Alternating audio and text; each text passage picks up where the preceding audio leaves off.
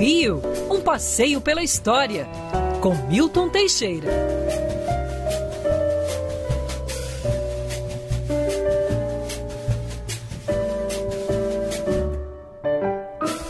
A melhor hora da nossa sexta-feira, nosso querido professor Milton Teixeira. E aí, professor, tudo bem? Tudo bom dia. bom, a gatinha, tudo bom, Pinho, família dia. Band. Tenham todos uma ótima semana e uma magnífica sexta-feira, apesar do tempo parecer não, Não ajudar ajudou, muito. né?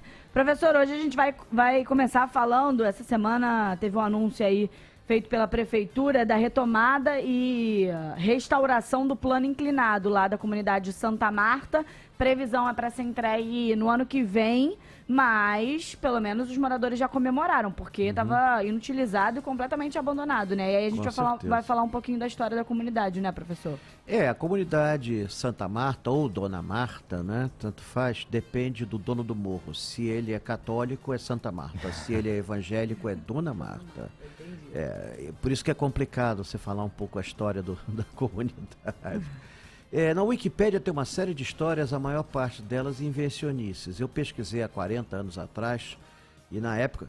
Sabe para quem eu trabalhava? Pro dono do morro. É, professor? É, eu trabalhei pra gente importante já. é, o Pedrinho da Prata me pediu o histórico da comunidade, eu fiz. Que é o seguinte, né, o, o homem que abriu a rua São Clemente em 1660 era o padre Clemente Martins de Matos. Ele botou o próprio nome da rua. E ele era filho do capitão Álvaro de Matos com dona Marta Filgueira. E ele vai botar o nome da mãe no morro. Então vai ser o morro Dona Marta. Dona Marta. Sempre foi Dona Marta e na minha infância sempre foi Dona Marta. Então, Marta Filgueira. Essa, os terrenos hoje onde estão a comunidade ali em Botafogo eram de chácaras antigas. No início do século foi comprado pelo Colégio Santo Inácio e eles usavam aquele terreno para extrair capim para dar para os animais do colégio. Na época o colégio tinha carroças puxadas por animais, então eles, eles usavam para isso.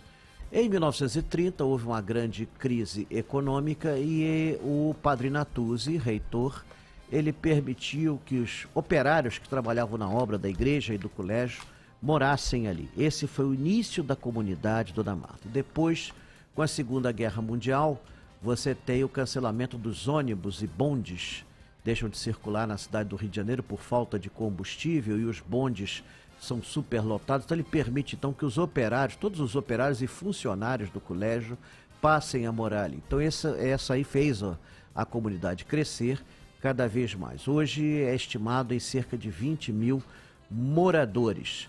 É, o tráfico chegou ao Dona Marta e eh, fez seus estragos, né? Algumas das figuras ficaram muito famosas em sua época, como Pedrinho da Prata, que andava sempre com duas pistolas revestidas de prata, além de uma série de colares.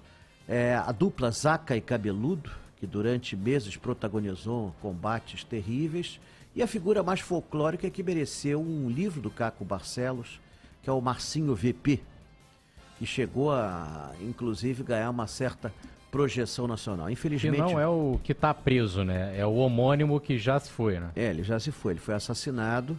É, houve época, infelizmente, houve época que nessa época se glamorizava e até se heroicizava é, esse tipo de gente nessa- em nossa terra. In- Infelizmente tivemos isso e, claro, isso não foi nada benéfico para a cidade do Rio de Janeiro. A comunidade mereceu uma série de benefícios, ela foi visitada em, em fevereiro de 96 pelo Michael Tem Jackson. uma estátua lá, né? Tem, a estátua foi colocada logo depois da morte dele. É, mostra o artista né, de braços abertos, assim, na altura do elevador, do, do ponto quarto do teleférico, né? Você tem do, do quarto andar do teleférico. Esse, esse teleférico, na verdade, é uma funicular. É, foi muito bem projetado, usei muito ele. Aliás, a vista lá de cima é incrível, é belíssima.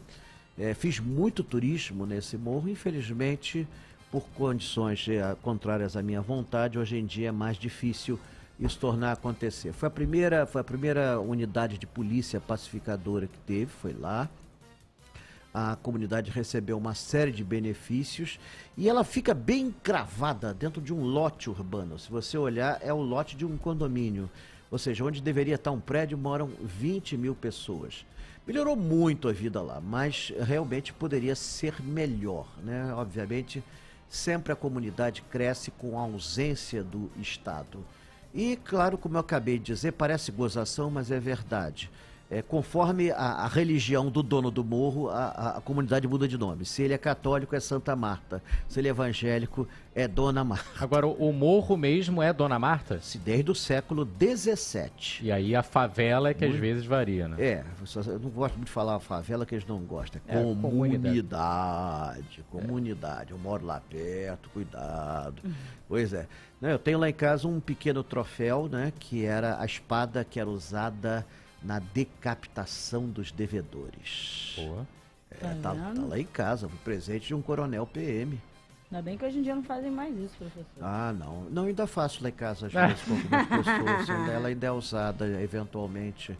Ó, o Tom Lourenço falou aqui: Minha favela, amo muito nossa escola. Convido todos vocês para o nosso desfile. Vamos levar as cangaceiras para a avenida. Vamos vencer. Santa Marta é por amor. Mocidade Unida do Santa Marta. Sim, foi criada em 1992. E eu até conversei na época com um carnavalesco que deu informações muito interessantes. Foi, foi na época que me pediram o histórico. Foi na época que me pediram o histórico e eu doei o histórico para a comunidade, eu não sei onde é que foi parar, mas basicamente ele tem sido usado até hoje. O importante é isso. A história pertence a todos.